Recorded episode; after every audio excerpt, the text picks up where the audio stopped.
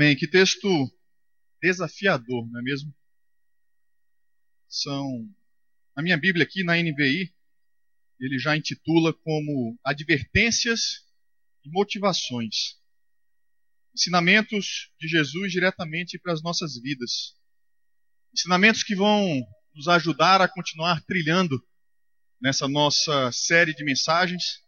Estamos chamando de Em Primeiro Lugar onde estamos tentando encontrar meios para lutar contra as prioridades que o mundo tenta impor em nossas vidas.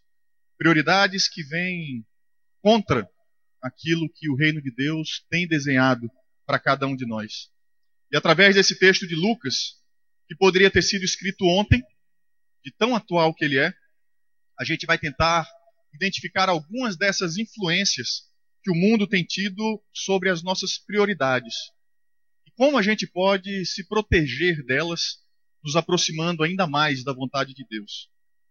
A gente sabe que o reino de Deus, ele é baseado em valores eternos. São valores que não mudam. São valores para uma vida correta, uma vida justa, uma vida comunitária, uma vida de adoradores de Deus, uma vida que evangeliza, que leva a mensagem de Deus a outras pessoas. Uma vida onde a confiança em Deus é uma realidade. Que por isso nós somos felizes, sim. Nós nos sentimos valorizados por Deus. E o próprio texto ele traz isso. Lucas 12, 7. Não tenham medo, vocês valem mais do que muitos pardais. Você pode até pensar agora, mas pardal, poxa, me comparando com pardal, um pouco mais à frente a gente vai vai ver o que é que Jesus quis dizer com isso. Então hoje a gente vai tentar entender como o reino de Deus ele é confrontado diariamente pelos apelos que o mundo tem, que o mundo coloca diante da gente. E como nós podemos nos proteger desses apelos que o mundo tenta impor tenta mudar as prioridades que nós vivemos. Eu queria estar orando com vocês nesse momento. Senhor nosso Deus, te damos graças, Pai, mais uma vez pela tua palavra. Eu quero te pedir, Deus, que tu possas me esvaziar de mim mesmo, que tu possas me purificar, Deus, e que tu possas estar trazendo para a vida de cada um de nós, diretamente do teu coração, diretamente do teu trono, Senhor, a tua mensagem, o teu ensino, que ele seja transformador para as nossas vidas. Em nome de Jesus. Amém.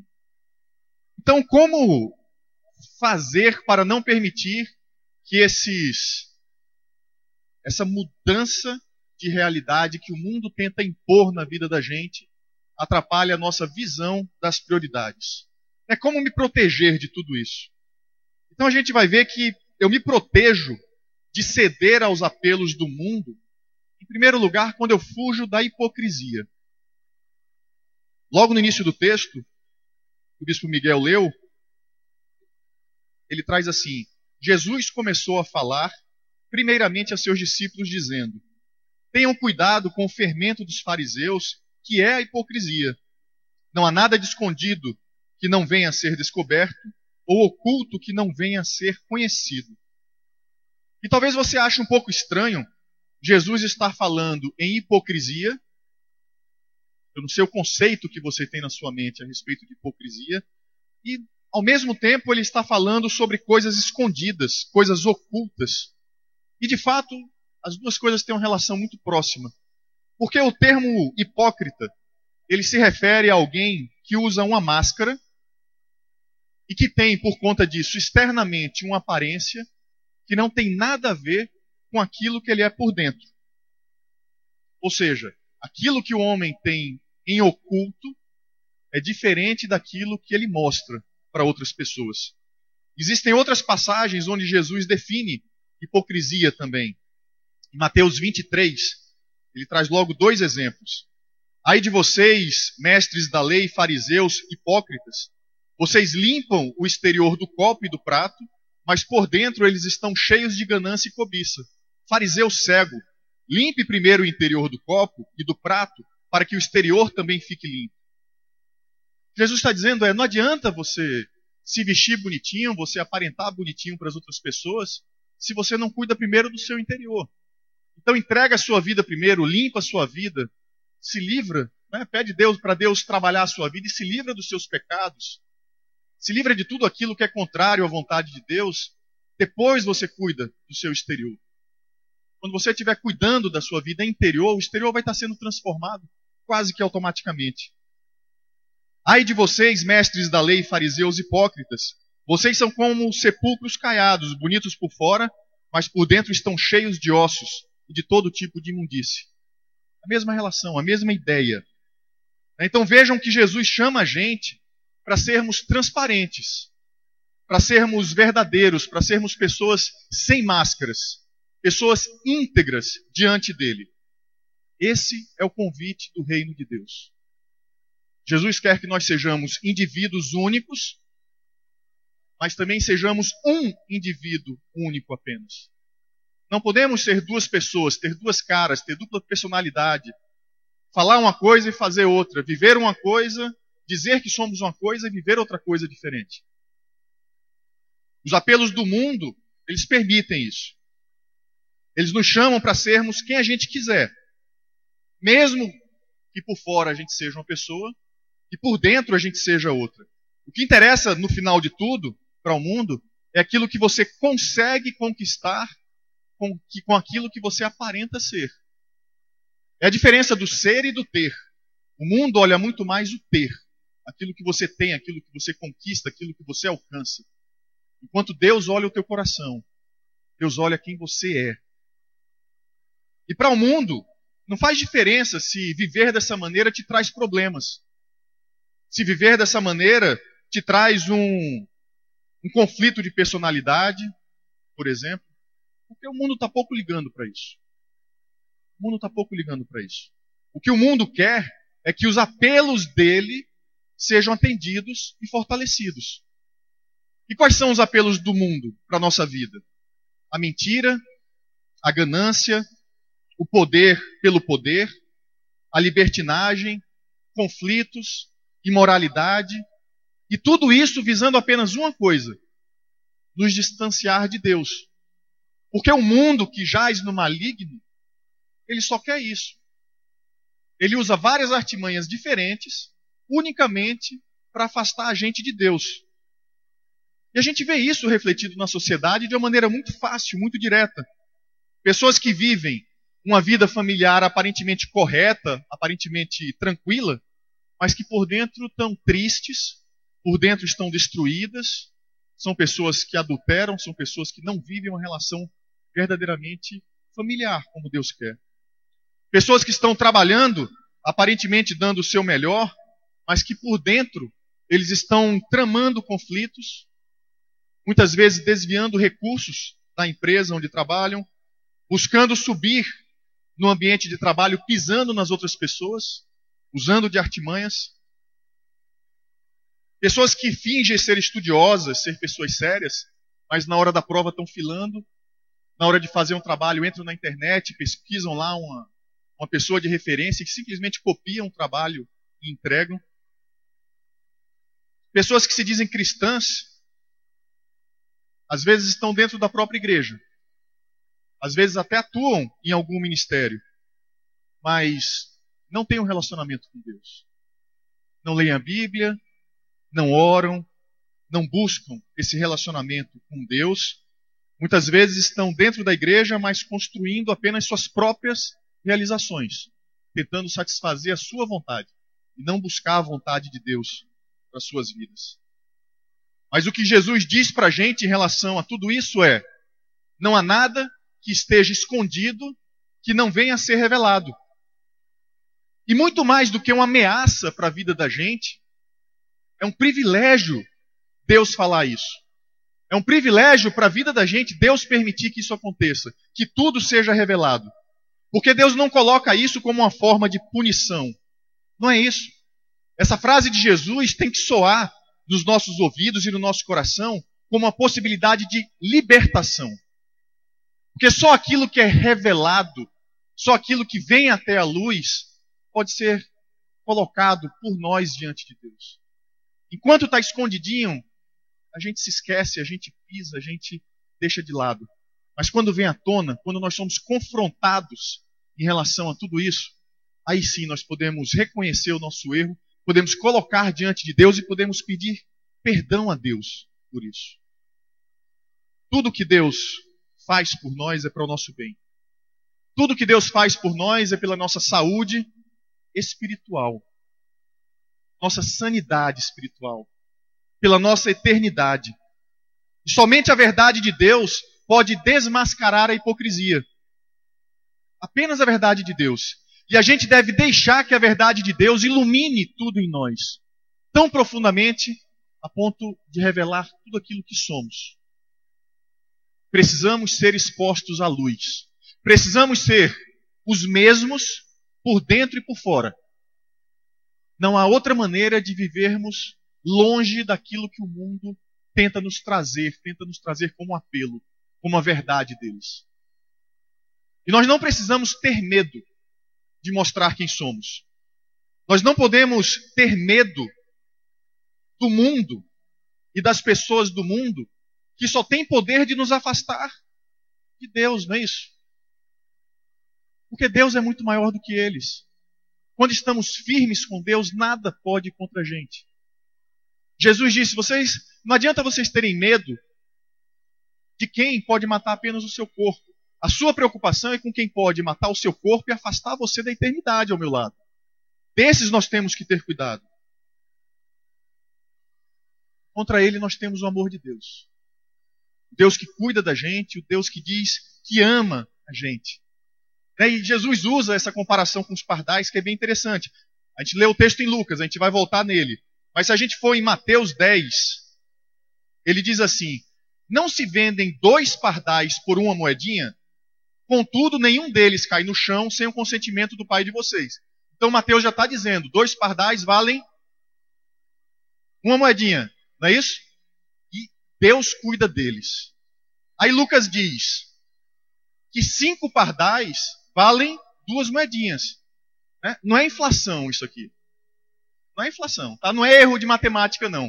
De fato, os quatro pardais valeriam duas moedinhas. O quinto pardal vem de graça. O quinto pardal aqui da história vem de graça, é brinde. Então, quatro pardais, dois casais de pardais, seriam duas moedas. Um desses pardais não tem valor financeiro. Não é isso? Veio de graça. Você não gastou nada para ter ele. Você comprou quatro e veio quinto. Jesus ensina que, mesmo sendo de graça, Deus cuida dele. Mesmo não tendo valor financeiro, aos olhos do homem, ele não é esquecido por Deus. Provavelmente esse pardal que vem de graça, ele é menor do que os outros talvez ele não seja saudável, talvez ele seja cego, defeituoso, ou simplesmente é um pardal a mais que está excedendo o estoque lá de quem está vendendo, ele vai dizer: Não, eu vou vender quatro e vou dar um de graça. Mas mesmo assim, Deus não se esquece dele. Assim como Deus não se esquece de nenhum de vocês. Deus não se esquece de nenhum de nós. Deus não se esquece de você e ainda te fortalece dizendo: você vale muito mais do que os pardais. Você vale muito mais do que uma ou duas moedinhas. A tua vida valeu o sangue de Cristo na cruz. É isso que você vale. É isso que você vale para Deus. Deus diz: Meu filho, eu te amo. Eu quero te proteger contra os apelos do mundo. Apenas seja íntegro. Seja verdadeiro. Seja você mesmo diante de mim. Mas eu também me protejo de ceder aos apelos do mundo quando eu confesso Jesus Cristo publicamente. Existem dois momentos bem diferentes na vida dos discípulos que mostram bem essa, essa realidade aqui. O primeiro deles, entre a traição de Judas e a crucificação de Jesus, onde os discípulos ficam completamente temerosos. Eles ficam receosos de aparecer em público, eles ficam assustados, eles se escondem, eles estão perdidos sem saber o que fazer. Aqui eles não estavam nem um pouquinho dispostos a serem confundidos com seguidores de Jesus. Basta a gente ver o exemplo de Pedro, que para se livrar dessa situação, ele negou Jesus três vezes. Então aqui, os discípulos estavam atendendo ao apelo do mundo.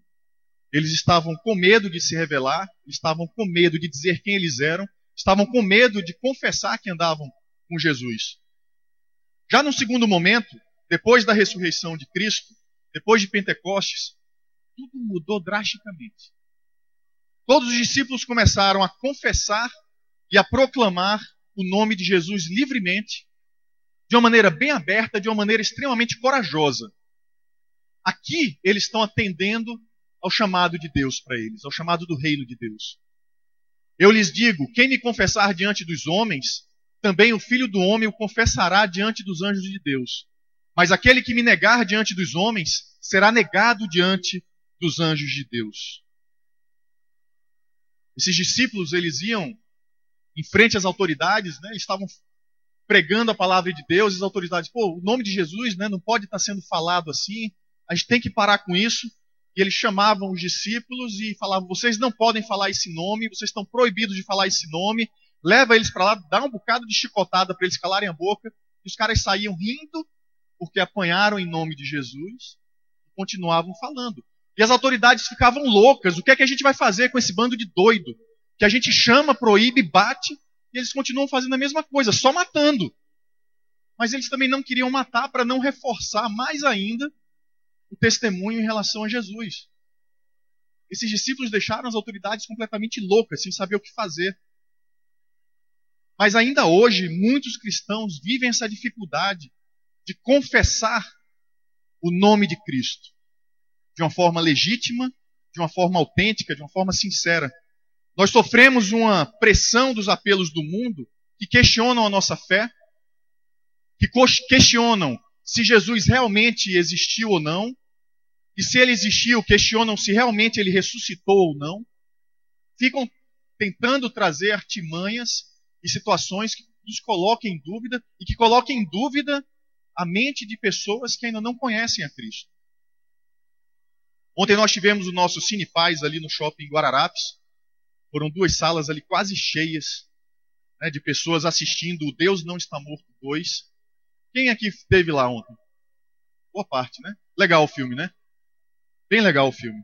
O filme expressa justamente essa situação de conflito.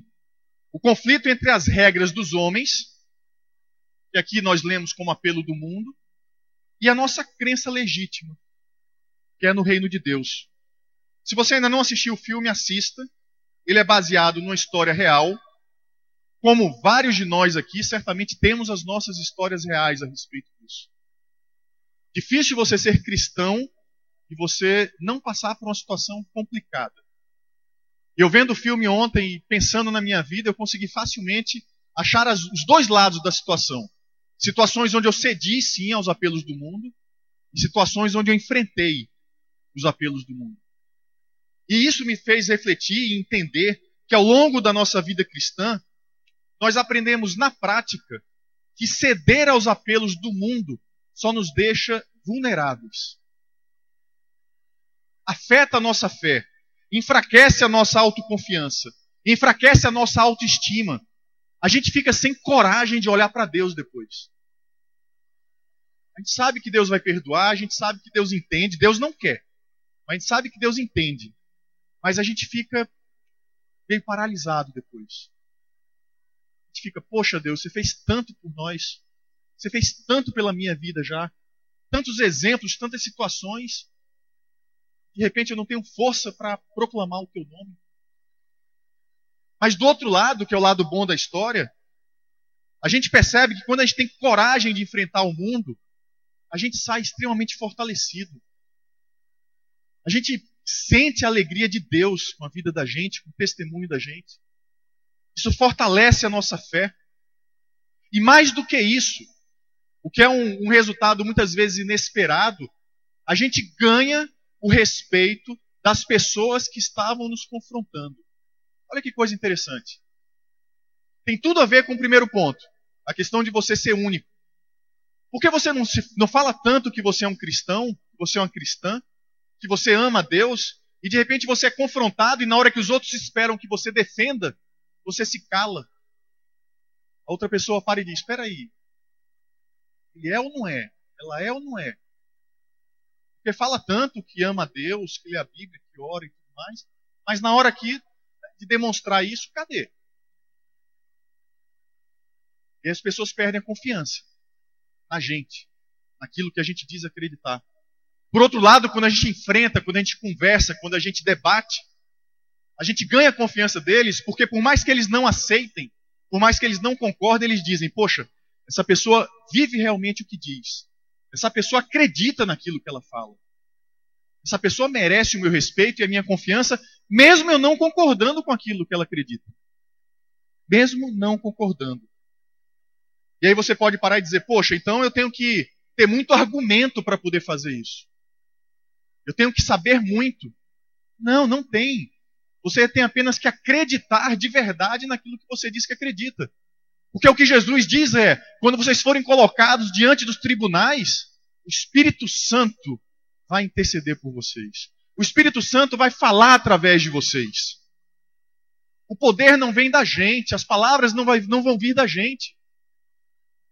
É Deus, é Jesus. E o nome de Jesus tem poder. E diante do nome de Jesus, todo joelho se treme concordando ou não com ele, todo joelho se treme.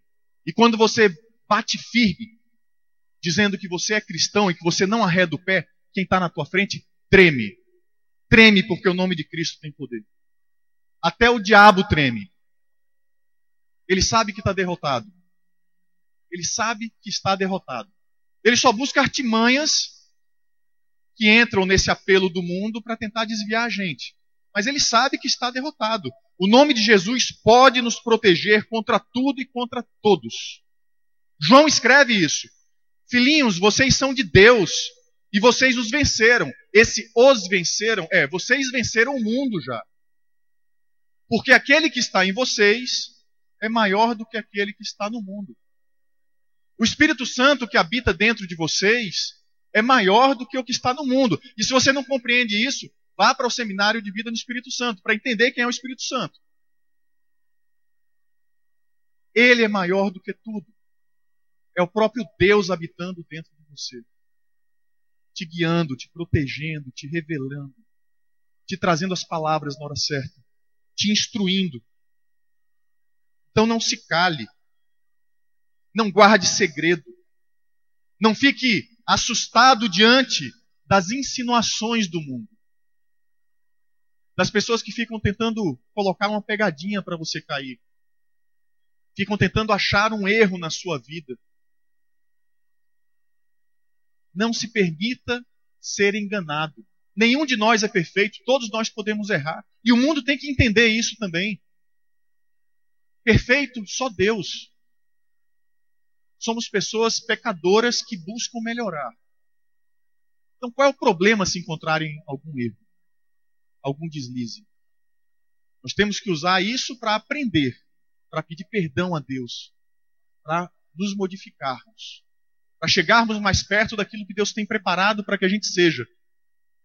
Isso não pode fazer a gente se calar. Nós temos que proclamar o nome de Jesus. Fale o nome de Jesus, grite o nome de Jesus, confesse o nome de Jesus. E aí Jesus vai te confessar diante dos anjos. Jesus vai te confessar diante de Deus. Essa é a contrapartida, mas começa conosco. Começa com a gente confessando a Jesus publicamente. Sabe como eu quero, como eu quero isso? Eu estava escrevendo esse ponto aqui e eu fiquei pensando, poxa, Jesus confessando o meu nome diante dos anjos, Jesus falando de mim para Deus. A gente sabe que Jesus é o nosso advogado, né? Ele como advogado, ele Pô, toda besteira que a gente faz, ele vira para Deus, Deus, vai lá, releva essa, vai, mais uma vez, vamos perdoar, vamos lá. Né? Jesus fica fazendo meio campo ali para gente. Mas eu fiquei pensando, Jesus falando de mim para Deus. Nesse sentido aqui, de uma maneira positiva. E aí eu me imaginei diante de Deus. Daqui a uns anos, não tenho pressa, eu morro. E aí eu chego lá nos céus. Aí, Deus, meu Senhor, de joelhos diante de Deus lá, meu pai, sabe, eu, eu sou André, André, não sei se você lembra de mim, se você me viu alguma vez lá, não. André, sou eu, sabe, e Deus virando para mim falando assim, eu sei quem você é, Jesus falou de você para mim. Jesus me disse que você confessa meu nome. Jesus me disse que você fala de mim para homens e mulheres. A gente precisa de alguma coisa a mais? A gente precisa sonhar com alguma coisa além disso? Sinceramente, eu não preciso. Eu quero viver a minha vida para fazer com que isso seja uma realidade. Pela vontade de Deus. Mas, pessoal, eu também me protejo de ceder aos apelos do mundo quando eu busco contentamento na provisão de Deus.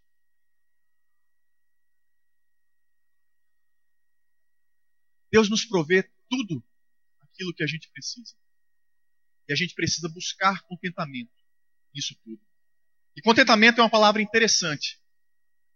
Eu não sei, quando vocês escutam a palavra contentamento, o que é que vem à sua mente? Mas a minha é uma palavra que me traz paz. Ela não é, você não vai encontrar o sinônimo de contentamento, talvez como paz. Eu não encontrei. Mas é uma palavra que me traz paz, que me traz uma sensação de tranquilidade. E aí, né, eu fui atrás para ver se isso realmente ia, né? Contentamento significa satisfação, significa gosto, significa alegria, júbilo. E de certa forma, todas essas, essas definições nos remetem sim à paz, nos remetem a uma tranquilidade. Diferente do que muitas pessoas pensam, Contentamento não tem absolutamente nada a ver com acomodação. São duas palavras completamente diferentes. Então tem pessoas que falam, poxa, eu tenho que viver, eu tenho que me contentar com aquilo. E tem pessoas que traduzem isso como eu tenho que me acomodar nessa situação. E as duas palavras não têm de forma nenhuma o mesmo sentido. Né? Então, acomodação no sentido de não buscar melhorar de vida, de não buscar crescer, de não buscar realizar os nossos sonhos, não tem absolutamente nada a ver com esse contentamento que Deus trabalha aqui, que Jesus fala. No contexto de Jesus, contentamento, ele é o oposto à ganância. Contentamento é oposto à ganância. Ganância é a atitude de você nunca estar satisfeito, de você nunca estar feliz, de você nunca estar alegre, de nada ser o suficiente, nada de satisfazer. E é o que Jesus disse: cuidado, fiquem de sobreaviso contra todo tipo de ganância. A vida de um homem não consiste na quantidade dos seus bens. Jesus diz para a gente aqui: fique atento contra todo o tipo de ganância. Ele coloca todo o tipo de ganância, não apenas a ganância do dinheiro, a ganância dos bens, mas também a ganância do poder, a ganância da autossuficiência, a ganância da sua autonomia exagerada, a ganância de uma autoridade, a ganância de tudo, é o que Jesus coloca aqui. Todo o tipo de ganância. Mas quando ele segue no exemplo, ele começa, ele, ele termina focando em relação a coisas, a bens materiais. É, a parábola que ele conta depois, a história que ele conta, ele se remete a bens materiais. E Jesus contrapõe de uma maneira muito poderosa a validade da gente querer viver atrás de ter muitas coisas, de acumular muitos bens. Nesse caso aqui, ele coloca o exemplo desse rico, cujas terras produziram muito mais do que ele esperava. Ele plantou, a terra produziu muito mais, e quando ele colheu, ele teve uma quantidade excedente, que ele não sabia o que fazer. Ele podia tomar decisões diferentes em relação àquilo. Uma das decisões poderia ser ajudar os pobres, ajudar os famintos. Ele talvez pudesse ter terminado com a fome ali onde ele vivia por algum tempo. Mas a decisão dele foi diferente dessa. A decisão dele foi destruir o que ele já tinha, destruir os celeiros que ele já tinha, e destruir gasta, para você destruir as coisas, gasta. Né? Você precisa investir para destruir, por incrível que pareça. A não ser que você largue de lado, deixe, mas é perda de patrimônio de qualquer maneira. Mas ele destruiu o que tinha, ele construiu celeiros ainda maiores, e aí ele guardou tudo aquilo que a terra produziu, o que ele esperava e todo o excedente e todos os bens dele. Ele teve um enorme gasto para fazer isso. Uma demonstração clara de ganância. de querer mais, de não se satisfazer, de não se contentar apenas com o que precisa, mas querer realmente abraçar tudo aquilo que pode, independente da razão disso. Depois de tudo construído, esse homem olha todo o patrimônio dele e ele, ao invés de pensar naquilo que ele vai fazer, de talvez ajudar a comunidade dele, de talvez crescer, de fazer de alguma maneira para outras pessoas, ele decide o futuro dele. Qual é a decisão dele para o futuro? Descansar, comer, beber e alegrar-se. Ver uma vida unicamente para ele próprio. Unicamente para ele próprio. Sem pensar em mais ninguém. Se você pensa no final da sua vida, na sua aposentadoria, é um pouco o que ele pensou aqui. Estou tranquilo, eu posso sentar em cima da minha riqueza agora e viver do que eu tenho. Não preciso trabalhar mais, não preciso fazer nenhum plano, não preciso ajudar ninguém. O que eu tenho é suficiente para mim. Aquilo que eu conquistei é suficiente para mim, para minha vida. Eu posso me sentar, descansar, comer, beber, me alegrar do jeito que eu quiser. Vou viver o resto da vida aqui. Algumas pessoas que ganham na loteria vivem exatamente isso. Pessoas humildes, muitas vezes, que ganham milhões na loteria e param toda a sua vida. Largam o trabalho, não investem, começam a usar a verba, usar, usar, usar, usar. Algumas estatísticas dizem que de quatro a seis anos depois, elas estão de volta no mesmo ponto inicial, antes de ganhar o prêmio. Por falta de sentido naquilo por falta de entender como utilizar bem aquele recurso que ele recebeu de alguma maneira. Poderia usar para o bem de outras pessoas, poderia investir de alguma maneira, mas não. Resolveu usar apenas para si próprio. Eu não estou querendo dizer aqui que a aposentadoria é ruim. Mas ela vai ser ruim se você estiver pensando nela apenas para você mesmo. Nós não podemos, como cristãos, viver uma vida somente para nós mesmos. Isso não pode contentar a gente. Isso sim é acomodação. E a gente não pode se permitir se acomodar dessa maneira. Porque, de fato, quem de nós não pensa numa aposentadoria? Em viver de uma forma tranquila? Isso é lícito? É. Desde que isso esteja alinhado com a vontade de Deus para a sua vida. Desde que isso esteja dentro do plano de Deus para a sua vida. Na sequência da história, Jesus mostra que nós não temos como definir o plano da nossa vida independente dele.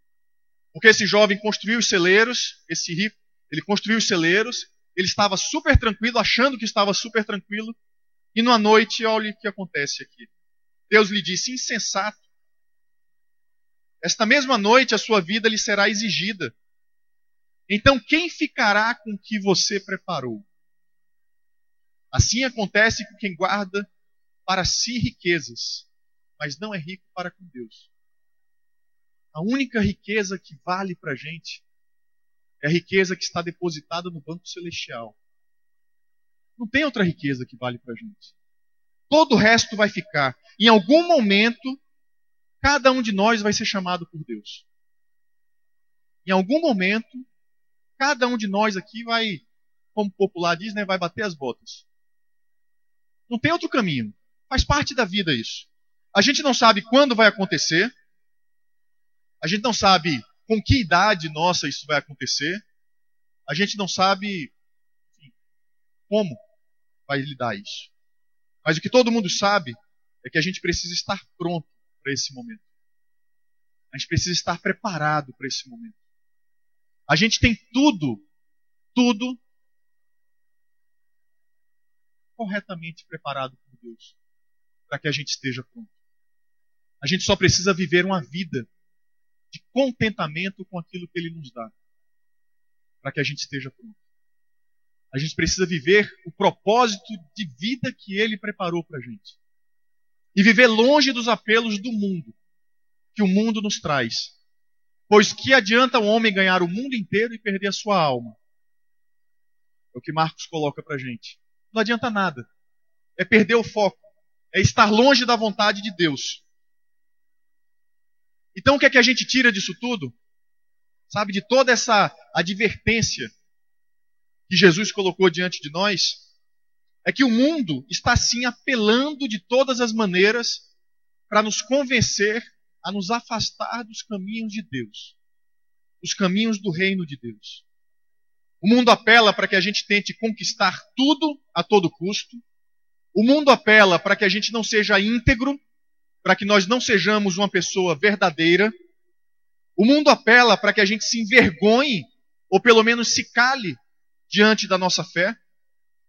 O mundo apela para que a gente seja consumista, insatisfeito, ganancioso. E tudo isso afasta a gente do reino de Deus. E por tudo isso, contra os apelos do mundo, eu quero deixar uma última passagem aqui de Lucas. Pouquinho na sequência do texto que Miguel leu. Não tenham medo, pequeno rebanho. Esse pequeno rebanho somos nós. Não tenham medo, pequeno rebanho, pois foi do agrado do Pai dar-lhes o reino. Deus já nos deu a nosso lugar no reino. A gente só precisa aceitar e querer viver lá dentro. Vendam o que têm e deem esmolas. Façam para vocês bolsas que não se gastem com o tempo, um tesouro nos céus que não se acabe, onde ladrão algum chega perto e nenhuma traça destrói. Pois onde estiver o seu tesouro, ali também estará o seu coração. A minha oração é que o nosso coração esteja sempre na vontade de Deus, sempre buscando proclamar a Sua palavra, a Sua mensagem, a Sua verdade. Que nós possamos ser fortes, corajosos, íntegros e entregues a Deus. Não pela nossa força, mas pelo poder do Espírito Santo em nós. O resto, Deus faz. O resto, Deus nos conduz a fazer. A gente só precisa dizer: Estou aqui, Deus, íntegro, ao teu lado, buscando viver uma vida íntegra e única ao teu lado. Vamos orar? Senhor nosso Deus, obrigado. Obrigado, Deus, porque tu nos mostra tudo aquilo que o mundo tenta fazer para nos afastar de ti. Mais do que isso, Senhor, tu nos dá o teu Espírito Santo para nos guiar, Senhor, em todos esses caminhos. Queremos te pedir, Deus, que tu possas nos ajudar a cada dia estarmos mais íntegros na tua presença. Que nós possamos ter a coragem, a ousadia de confessar o teu nome aonde quer que estejamos. Seja na igreja, seja no trabalho, seja na faculdade, seja dentro da nossa casa com os amigos que nos conhecem antes mesmo de termos conhecido a Ti, Deus. E te pedimos, Senhor, que Tu possas nos dar um coração, transforma o nosso coração, para que ele seja um coração esteja contente com tudo aquilo que Tu nos dá. Queremos ter contentamento na vida contigo, Senhor. Queremos estar alegres na Tua presença, independente do que esteja ao nosso redor, Senhor aquela paz que excede todo entendimento, que ela seja o reflexo do nosso contentamento em Ti. Não conseguimos, Senhor, fazer isso sozinhos. Por isso clamamos pelo Teu Santo Espírito, que Ele possa nos ajudar, nos fortalecer e nos conduzir nesse sentido. Em nome de Jesus. Amém.